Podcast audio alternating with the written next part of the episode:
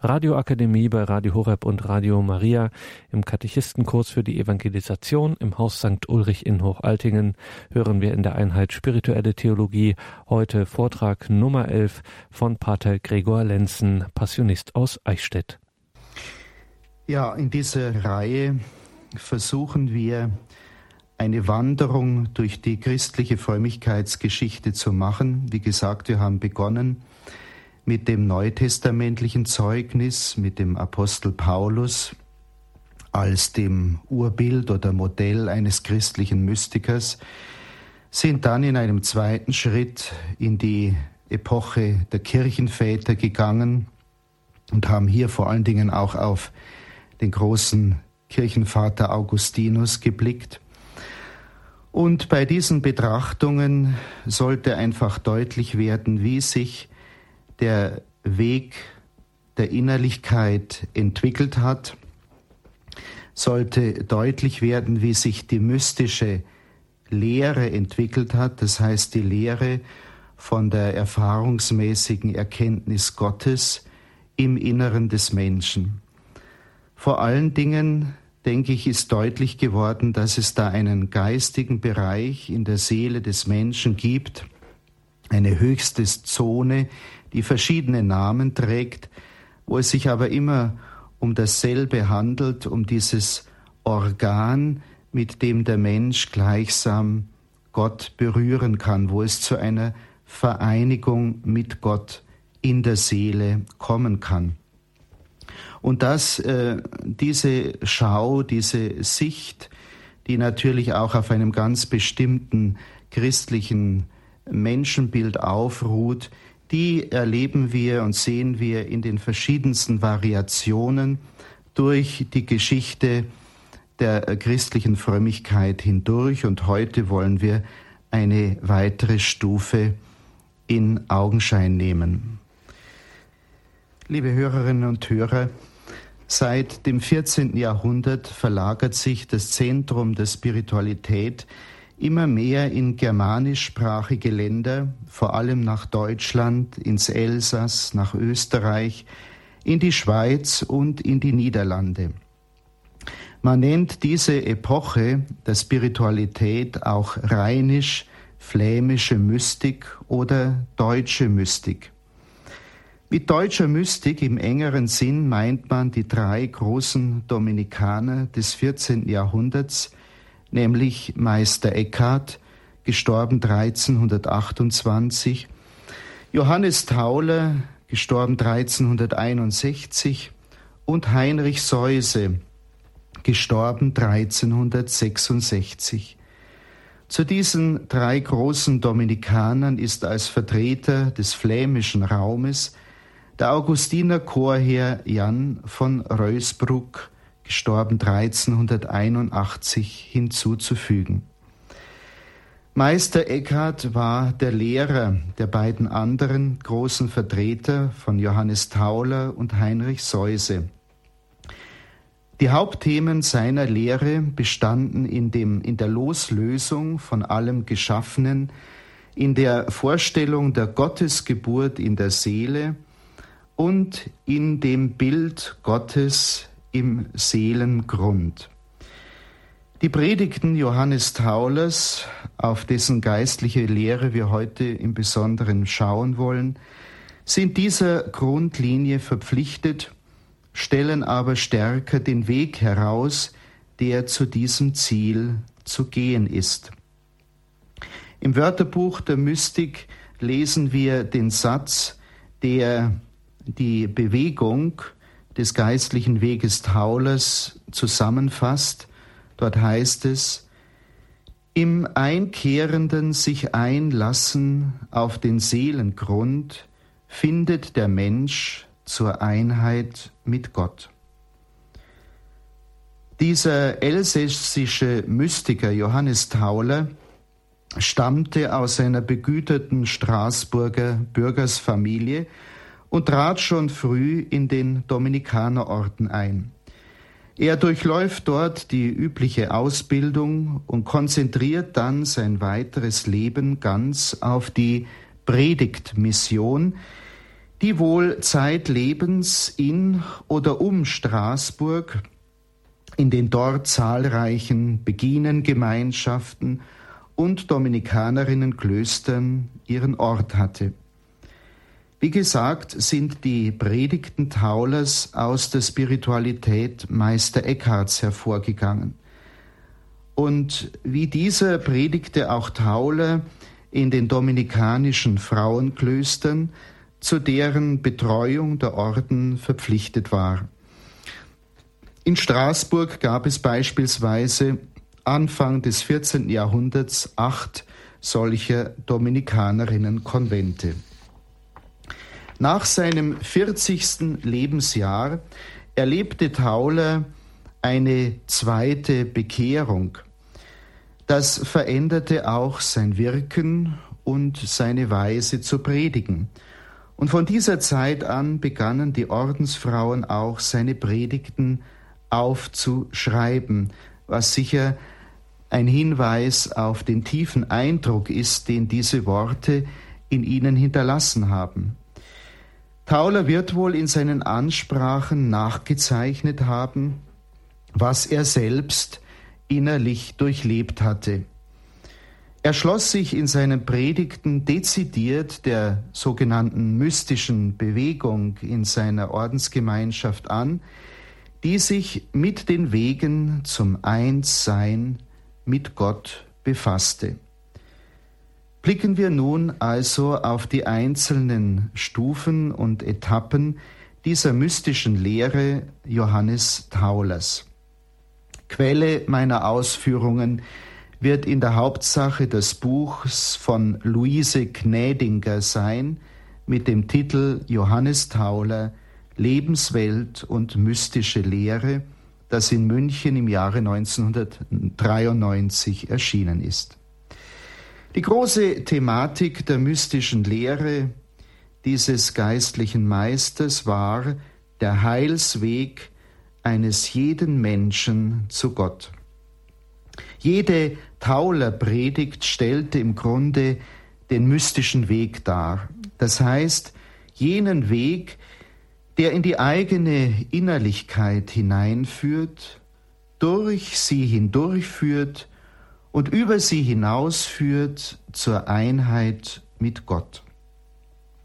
Und der erste Schritt auf diesem innerlichen Weg war die Bewegung der Umkehr. Bevor man sich auf diesen Weg zur Vereinigung mit Gott macht, muss man erst einmal im Sinne rechter Selbsterkenntnis die eigene erbsündliche Belastung wahrnehmen. Das heißt, ein realistisches Menschenbild gewinnen, ein realistisches Bild von sich selber. Und danach ist der Mensch ein verletztes Wesen, durch die Sünde verletztes Wesen, in sich hinein verkrümmt, auf sich selbst und auf irdisch materielle Dinge niedergebeugt, und so verharrt der Mensch oft in der Abwendung von Gott, obwohl ihm doch eigentlich als Geschöpf Gottes der Wunsch nach Seligkeit und nach Gemeinschaft mit Gott eingeboren ist. Aber aufgrund dieser unterschiedlichen Antriebe, die es im Menschen gibt und die ihn eben auch von Gott weg und abziehen wollen, lebt der Mensch oft in einer Entfremdung von Gott und damit eben auch in einer Entfremdung zu sich selbst. Und hier muss zu Beginn des innerlichen Weges der Aufruf zur Umkehr und Wegbereitung stehen. Zur Umkehr, das heißt Hinkehr zu Gott, und zur Wegbereitung, wo es darum geht, die Hindernisse im äußeren und inneren Bereich wegzuräumen, die das Kommen Gottes in das eigene innerste Zentrum noch aufhalten. So steht am Anfang des mystischen Weges der Aufruf Jesu, kehrt um, denn das Himmelreich ist nahe. Mit dieser Umkehr ist auch ein Leben der Buße umschrieben, die eben in einer vollständigen Abkehr von allem, was nicht Gott ist, besteht und einer vollständigen Hinkehr zu Gott. Damit ist ein Prozess gänzlicher Umgestaltung des Lebens nach innen und nach außen umschrieben. Am Anfang steht, wie gesagt, die Selbsterkenntnis, die Selbsteinsicht, die Entlarvung all dessen, was im Innenleben und im äußeren Lebensbereich Gott entgegensteht. Was diesen Zugang zu Gott verstellt, das soll zunächst einmal erkannt und dann fallen gelassen werden, und zwar mit ganzer Hingabe, Halbheiten soll es da nicht geben. Nach der Bewegung der Umkehr folgt als nächste Stufe die Einkehr. Denn mit dem Prozess der Selbsterkenntnis soll sich dann die Wendung und der Gang nach innen verbinden, das In sich gehen, die Einkehr, die Sammlung. Und dabei geht es um das Hereinholen aller Kräfte aus der Zerstreuung nach außen. Hereinholen aller Kräfte von außen nach innen. Versammeln aller Kräfte in der Tiefe des eigenen Innenraums. Johannes Tauler erinnert im Zusammenhang mit der Einkehr an das Schema vom dreifachen Menschen, wie er das nennt. Ich zitiere. Der Mensch ist ja gerade, als ob er aus drei Menschen bestünde. Dem tierlichen Menschen, soweit er von den Sinnen bestimmt ist, dem vernunfthaften Menschen und weiter aus seinem obersten Menschen, dem nach Gott geformten, nach Gott gebildeten Menschen.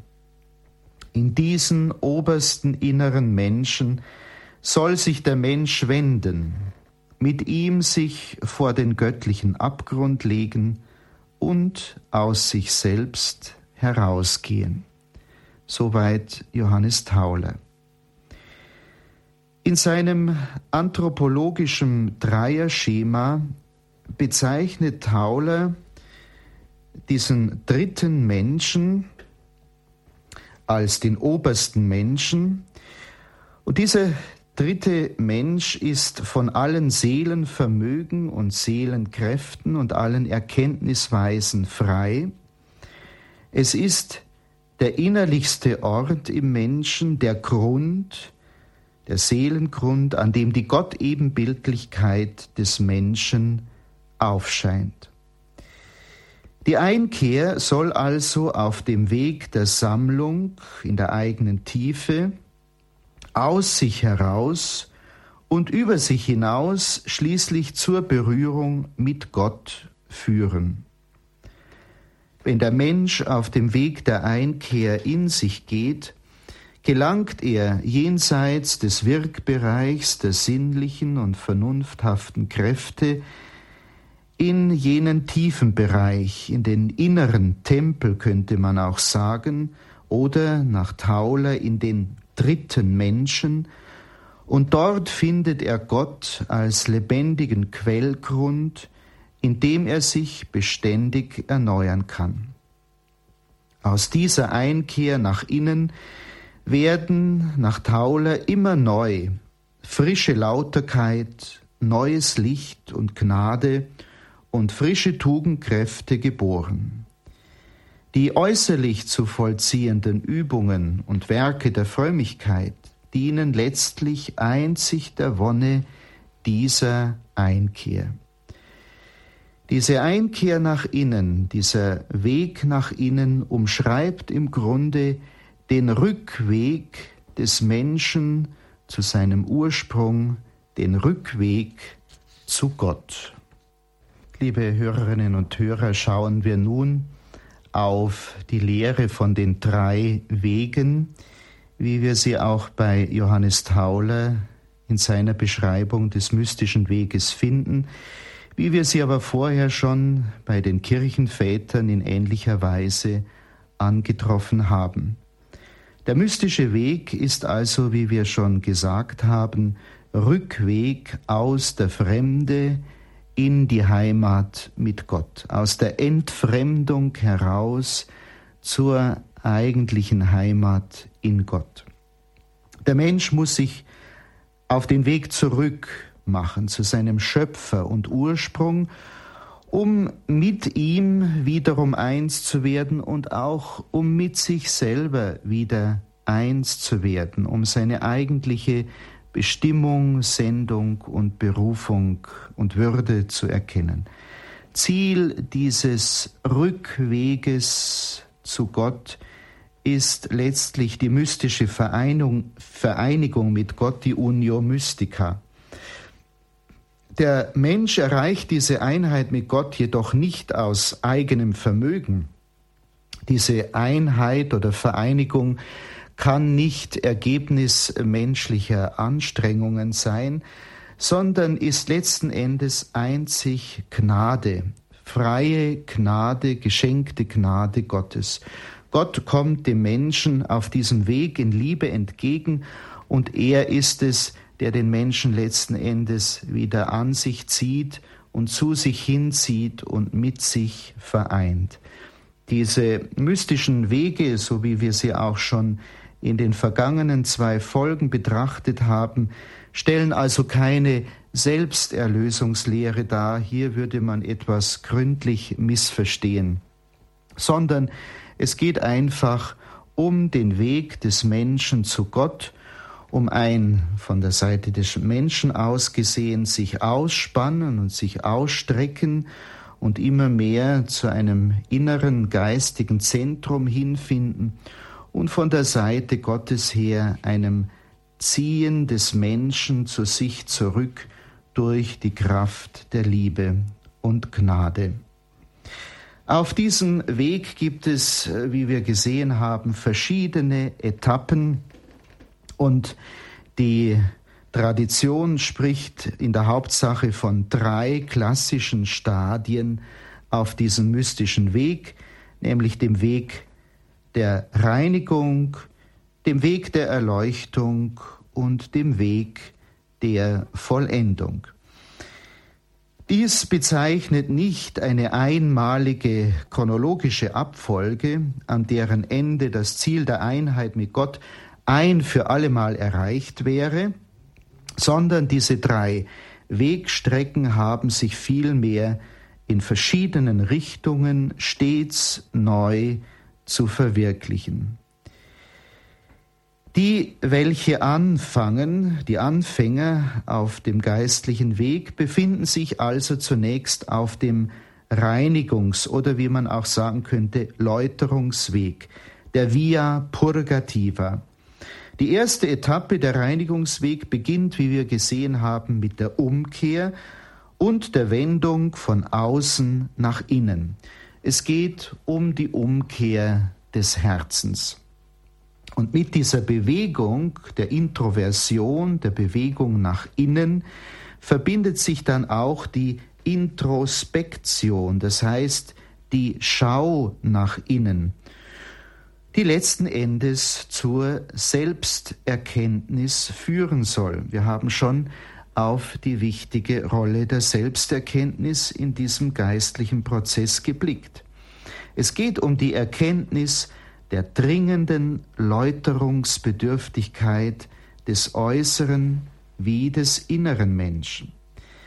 Der Mensch soll also so weit als möglich in das eigene Zentrum, innerste Zentrum, das Tauler als den Grund bezeichnet, also in den eigenen Grund absteigen, in jenen tiefsten Innenraum, um da sich selbst auf die Spur zu kommen, um zur rechten Selbsterkenntnis und zur Erkenntnis Gottes zu gelangen.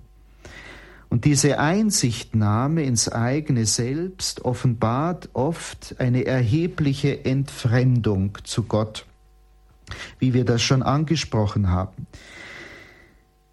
Es geht um die Entdeckung der angeborenen erbsündlichen Ich-Bezogenheit, des Egoismus, der uns immer wieder von Gott und den Menschen trennt. Auf diesem geistlichen Weg stehen wir vor der Herausforderung, eine falsche Grundposition grundsätzlich zu verändern, uns also neu auszurichten.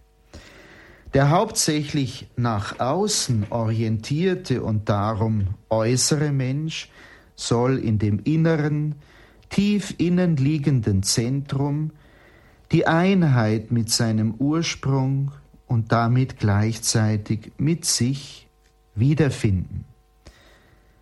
Der in Taulers Begrifflichkeit äußere und sich im Äußeren verlierende und sich selbst entfremdete Mensch muss wieder zu einem inneren Menschen werden, der das Äußere ins Innere zu integrieren versteht, bevor er wiederum nach außen hin wirkt. Der äußere Mensch sollte also dann immer mehr dem Inneren gehorchen. Johannes Taulers Lehre von der Selbsterkenntnis führt den Menschen von der Enge der eigenen Ich-Bezogenheit hinaus ins Weite. Die Selbsterkenntnis als asketisches Prinzip eröffnet den Zugang zur mystischen Einheit mit Gott. Es geht darum, aufzustehen aus der trägen Selbstgenügsamkeit und Selbstzufriedenheit, in der wir uns oft bewegen. Es geht um die Erfahrung der eigenen Unzulänglichkeit, des eigenen Nichts. Das schmeckt uns Menschen natürlich zunächst nicht, wenn wir wahrnehmen müssen, wie abhängig und wie begrenzt wir im Grunde sind und wie wenig wir aus eigenem Vermögen zustande bringen. Scheint das eigene Nichts im Licht von Gottes absolutem Sein auf, dann erst stellt sich der sich selbst erkennende Mensch ins Licht der Wahrheit. Und in dieser Wahrheit lässt sich auch die Gottesbeziehung aufbauen. Unsere Gottesbeziehung muss auf der Wahrheit aufruhen, auf der Wahrheit über uns selbst. Und dazu gehört die Anerkennung der eigenen Nichtigkeit, die uns natürlich nicht leicht fällt. Diese Anerkenntnis wird letzten Endes zum Anlass zu wirklicher Demut und zum Loslassen der eigenen Nichtigkeit, in der wiederum von Tauler geforderten Haltung der Gelassenheit.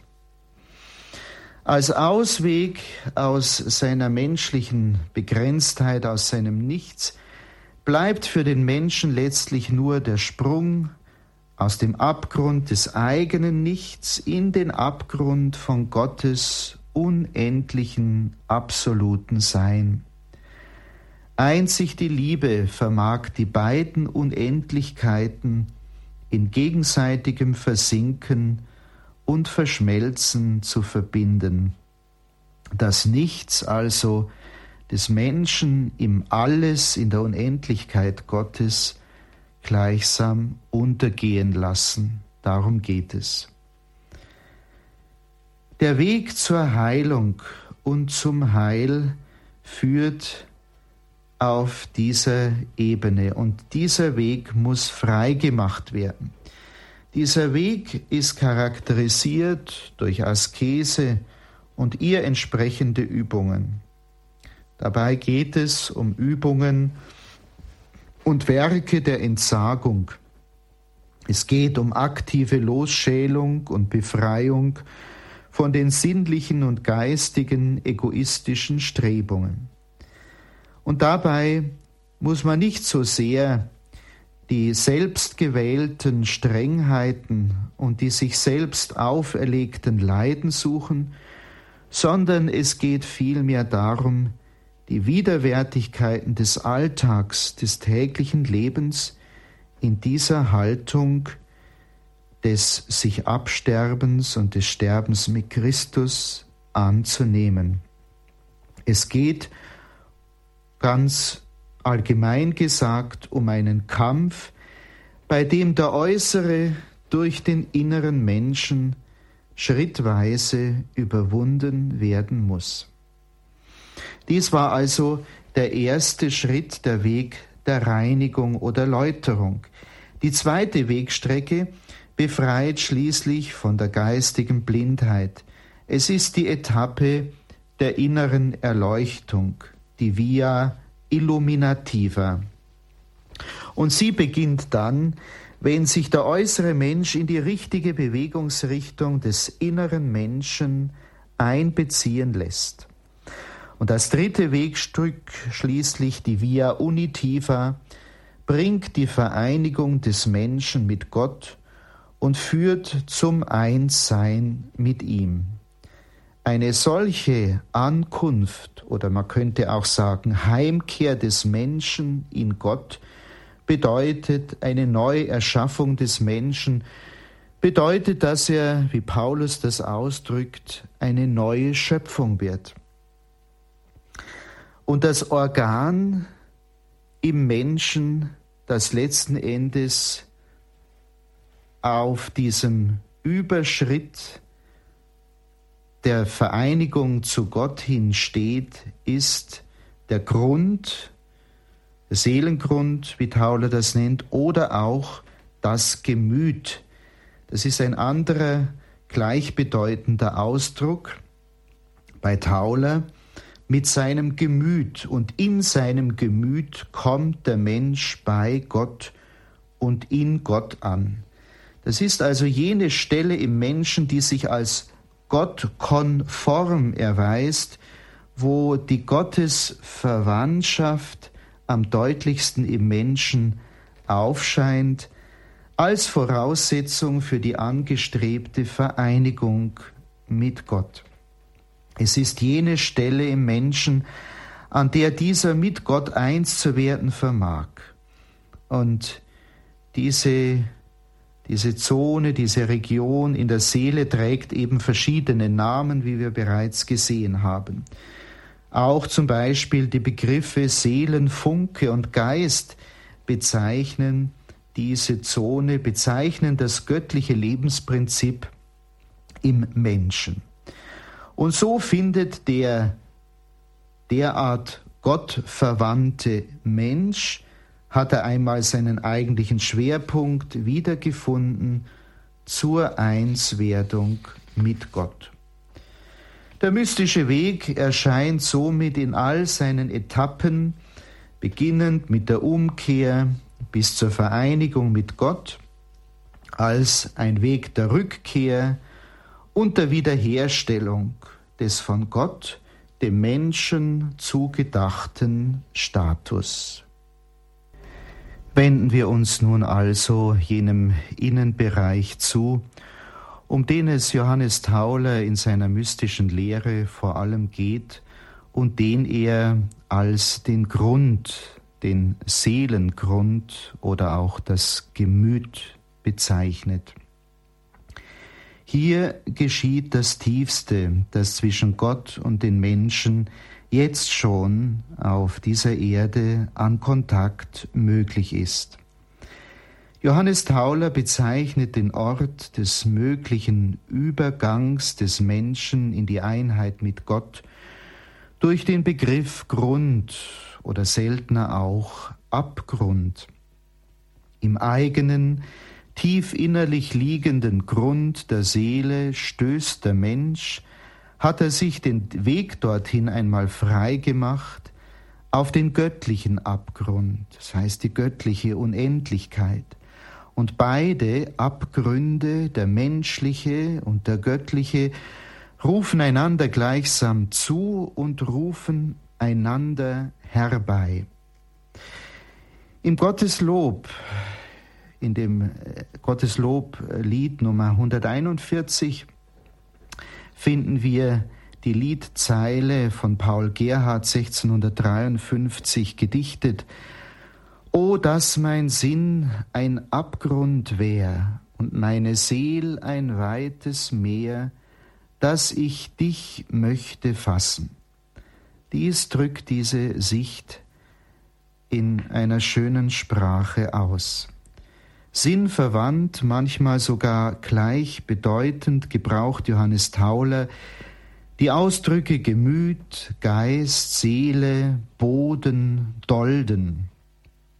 Die Begriffe Grund und Gemüt können in derselben Bedeutung bei ihm abwechseln. Das Gemüt, der Grund, ist nach der Sicht Taulers dem Menschen in die Seele eingepflanzt, so dass sie ein ewiges Locken und Ziehen zurück zu ihrem Ursprung verspürt. Diese Perspektive wird uns durch eine weitere Liedzeile vermittelt aus dem Gottesloblied Nummer 554, Wie schön leuchtet der Morgenstern. Wir haben eben daraus gehört, wo es heißt, nach dir steht mir mein Gemüte, ewige Güte, bis es findet dich, des Liebe mich entzündet von Philipp Nicolai aus dem Jahre 1599. In dem von Tauler benutzten anthropologischen Schema von den drei Menschen, wie wir es bereits angeschaut haben, von den drei Menschen, die den einen Menschen ausmachen, stellt das Gemüt den dritten Menschen, also den obersten und höchsten Teil der Seele dar. Dieses Oberste und Höchste ist nach Tauler zugleich das Verborgenste und Tiefste im Menschen, eben der Ort der Gottesbegegnung und der Einswerdung des Menschen mit Gott. Tauler beruft sich in diesem Zusammenhang auf den großen Kirchenvater Augustinus, der in seinen berühmten Bekenntnissen einmal über die Nähe Gottes im eigenen Inneren Folgendes sagte. Du aber, o oh Gott, warst mir innerlicher als mein Innerstes und höher als mein Höchstes. Das Gemüt also als diese höchste und tiefste Zone bildet eine Art Zentrum im Menschen, in dem sich alle menschlichen Kräfte sammeln und bündeln und aus dem sie auch wiederum gespeist werden, ihre Kraft empfangen. Im Grund, auf dem Boden dieses Gemütes liegt auch das Bild Gottes im Menschen verborgen. Hier begegnen wir der Gottähnlichkeit des Menschen in seinem Grund. An dieser Stelle im Menschen, wo das Gemüt Spitze oder Grund oder Abgrund ist, da gibt es eine Unmittelbarkeit des Menschen zu Gott hin, einen beständigen Austausch. Hier stoßen wir nun wieder auch auf das alte Prinzip, wonach Gleiches mit Gleichem sich zu vereinen trachtet und sich als Verwandtes anzieht. Und so drängt auch der göttliche Funke im Menschen seine Gott-Ebenbildlichkeit wieder nach dem Urbild zurück, weil es nach dem Gleichen strebt und sich versucht mit dem Verwandten wieder zu vereinigen. Und Gott ist in diesem Prozess bereit, stets bereit, dem Menschen in Liebe entgegenzukommen und ihn in sich hineinzuziehen, in sich hinein zu verwandeln. Die Hindernisse auf diesem geistlichen Weg, die baut allein der Mensch auf. Und da stehen wir immer wieder neu vor der Herausforderung einer notwendigen Freilegungsarbeit, das heißt, dass Hindernisse aus dem Weg geräumt werden, die das Kommen Gottes zu uns und diesen Prozess des Einswerdens aufhalten. Ein Bild für dieses Einswerden in der Tiefe des Gemütes, des inneren Grundes, ist auch die sogenannte Gottesgeburt in der Seele. Die Lehre über diese Gottesgeburt in der Seele finden wir bereits auch bei den Kirchenvätern. Tauler beschreibt die mystische Vereinigung mit Gott auch unter diesem Begriff der Gottesgeburt. Dabei geht es um ein Einbezogenwerden in den Zeugungsprozess innerhalb der heiligsten Dreifaltigkeit. In der Geburt des Sohnes aus Gott Vater ist jeder Mensch zusammen mit dem Gottessohn Jesus Christus selbst Kind des Vaters. Und wer diesen inneren Zusammenhang, diese Wirklichkeit erfahren will, meint Tauler, der wende sich nach innen in den eigenen Grund. Und dort im Seelengrund, wo das Bild Gottes im Menschen verborgen liegt, da wird der wahrhaft nach innen gewandte Mensch in diesen geheimnisvollen Zeugungsprozess einbezogen, in welchem der Vater den Sohn hervorbringt und in diesem seinen Sohn auch den Menschen je neu gebiert. Nach dem Psalm 2, nach dem zweiten Psalm, Vers 7, den Beschluss des Herrn will ich kundtun, er sprach zu mir, mein Sohn bist du, heute habe ich dich gezeugt. Und auch die dritte göttliche Person, der Heilige Geist, ist an dieser Geburt beteiligt. Er gießt sich in den Grund des Menschen aus, er durchfließt und durchdrängt ihn mit seiner unaussprechlichen Liebe, er durchfließt ihn mit seinen sieben Gaben.